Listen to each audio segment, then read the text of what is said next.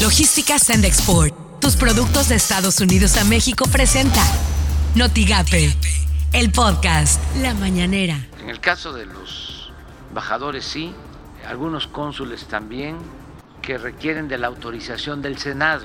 Hoy vamos, eh, después de la conferencia, a la sierra y mañana vamos a estar aquí en Hermosillo, vamos con los CEDIS, vamos a Guaymas. Esto suena en Notigape. Noticias MBS con Luis Cárdenas. España, bueno, pues rechaza a través de un comunicado tajantemente las declaraciones del presidente López Obrador. Esta es la voz del canciller español que se reúne también ahí con Marcelo Ebrard. Él es el ministro eh, de Asuntos Exteriores en España, José Manuel Álvarez. El gobierno de España rechaza tajantemente las injustificadas declaraciones del presidente de México en estos últimos días, tanto ayer como hoy, donde ha vuelto a hablar sobre España y sobre las empresas españolas. Por las mañanas, con Ciro Gómez Leiva. Ayer, que fue Día de las Fuerzas Armadas, el presidente López Obrador informó que el gobierno creará una sola empresa militar para que administre cuatro aeropuertos el de Santa Lucía, Quintana Roo, uno de Chiapas, además del tren Maya. Así las cosas en W Radio. La liberación de Emma Coronel, esposa de Joaquín El Chapo Guzmán, está prevista cinco meses antes de su condena inicial. Fue sentenciada el pasado 30 de noviembre a 36 meses de cárcel. Su liberación estaba programada para inicios del 2024. Sin embargo, en la página del Buró Federal de Prisiones de Estados Unidos muestra que será liberada en septiembre del 2023. Imagen informativa con Pascal Beltrán del Río. Y lamentablemente la violencia en contra del gremio periodístico no cesa. Y es que en Oaxaca ayer fue asesinado el periodista Eber López, director del portal Noticias Web. Hombres armados le dispararon cuando estaba en su oficina en el puerto de Salina Cruz, en la región del Istmo de Tehuantepec. El fiscal de Oaxaca, Arturo Calvo, confirmó que hay dos detenidos por su presunta participación en el asesinato del periodista. El crimen de Ever López se suma a los asesinatos de comunicadores ocurridos tan solo en los primeros 41 días de este 2022. Con él suman cinco periodistas asesinados en lo que va del año.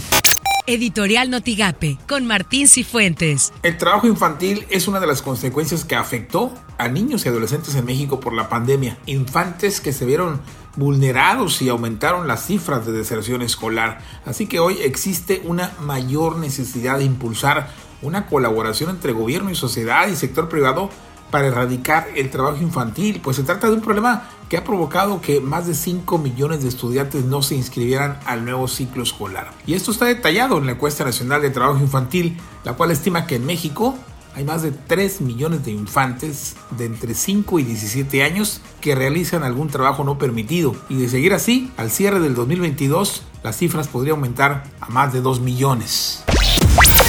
Estas son las portadas del día de hoy. El mañana de Reynosa prolongan parálisis legislativa. La prensa MX, más ciudades en rojo por COVID en la frontera de Tamaulipas.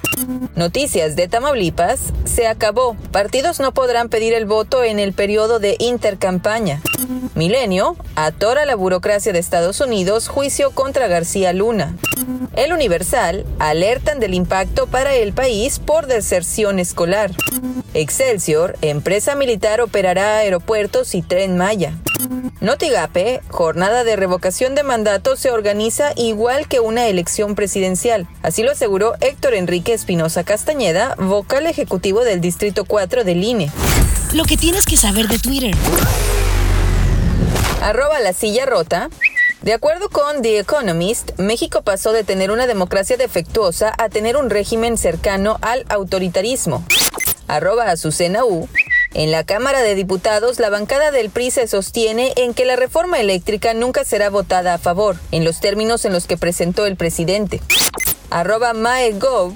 El gobierno de España rechaza tajantemente las descalificaciones realizadas por el presidente de México, Andrés Manuel López Obrador. México es un socio estratégico para nuestro país y el gobierno español desea unas relaciones basadas en el respeto mutuo.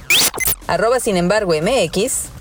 La Fiscalía General de Justicia del Estado de Coahuila informó que continúan las acciones coordinadas con las autoridades de Nuevo León, Tamaulipas y San Luis Potosí para localizar al exdiputado Pedro César Carrizales Becerra, mejor conocido como el Mijis. Logística Send Export, tus productos de Estados Unidos a México presentó Notigate, el podcast.